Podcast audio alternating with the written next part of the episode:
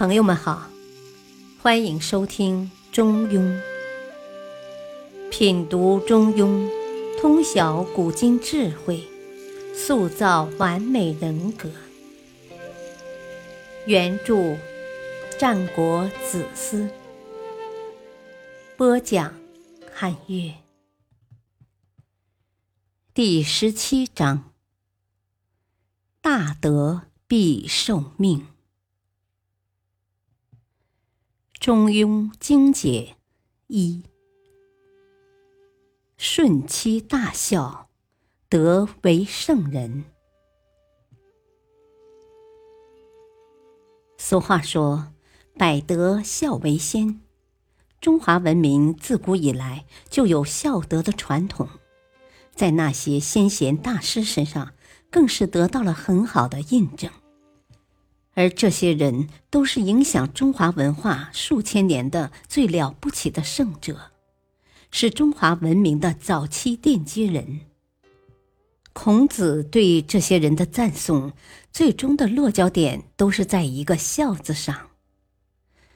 在《中庸》一书中，孔子对舜这样赞颂说：“舜其大孝也于，德为圣人，尊为天子。”富有四海之内，宗庙享之，子孙保之。中国儒家的传统一直标榜以孝治天下，在我国古代文明时期，无论是官方还是民间，都要把孝字当作金科玉律来对待，因为无论是内修外用，都离不开这个孝字。中庸的这一章中，就举出了舜帝的故事，以此作为儒家以孝治天下的证据。传说舜是皇帝的第八代孙，血统高贵，但是经过八代人的血统传递，渐渐也就流落到民间，成为一介平民。舜帝早期的生活非常艰苦。他的父亲是个盲人，生母很早就去世了，继母经常跟父亲和弟弟联合起来欺负他，甚至三番五次要置他于死地。尽管家人对他如此恶劣，但是他从来没有改变过以德报怨的品性，所以成为了历史上大孝的典范。在儒家思想中，孝道是最根本的原则，不孝之人是要遭天谴的。然而，尽管人人都要对祖上尽孝心，但尽孝还是有大小之分的。对一般人来说，对自己的长辈很孝顺，平时很恭顺父母，对父母的供养也都做得很不错。这就算是尽孝了。然而，这只是普通人的小孝，不能算是真正的大孝。那么，什么样的孝才是真正的大孝呢？那就是像古代帝王舜一样的孝，才称之为大孝。孔子赞美他说：“舜也大孝也于。”也就是想要表明舜帝为孝要高于平常之人。舜帝的孝和别人是不一样的，他是大孝，他是孝之大者。正如文中所说：“德为圣人，尊为天子，富有四海之内，宗庙享之，子孙保之。”这是舜帝大孝的具体内容。儒家的孝顺也是有一定的衡量标准的。最为人们所熟知的就是所谓的“非德不足以显亲，非贵不足以尊亲，非富不足以养亲”。也就是说，要成为一个孝子，首先要有高尚的品德。你是一个非常有德行的人。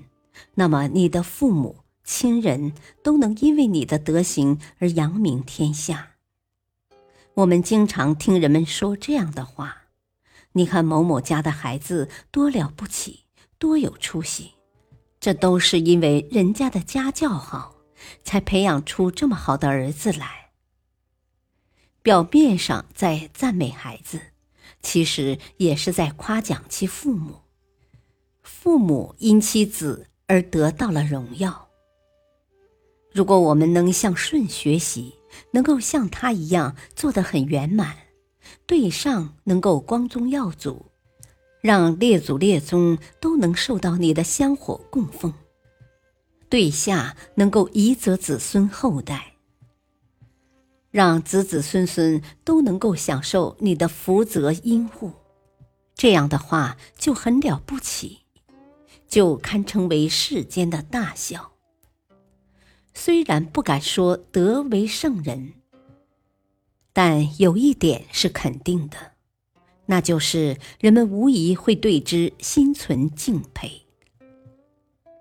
中庸此篇中赞颂舜，德为圣人，尊为天子，富有四海之内。舜帝之所以成为历代推崇的圣人。就是因为他的大德大孝，让他的父母长辈获得荣耀，并彰显于人世间。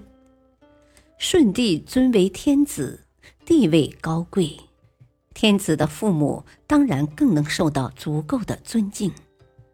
而作为天子，富有于四海之内，普天之下莫非王土。率土之滨，莫非王臣。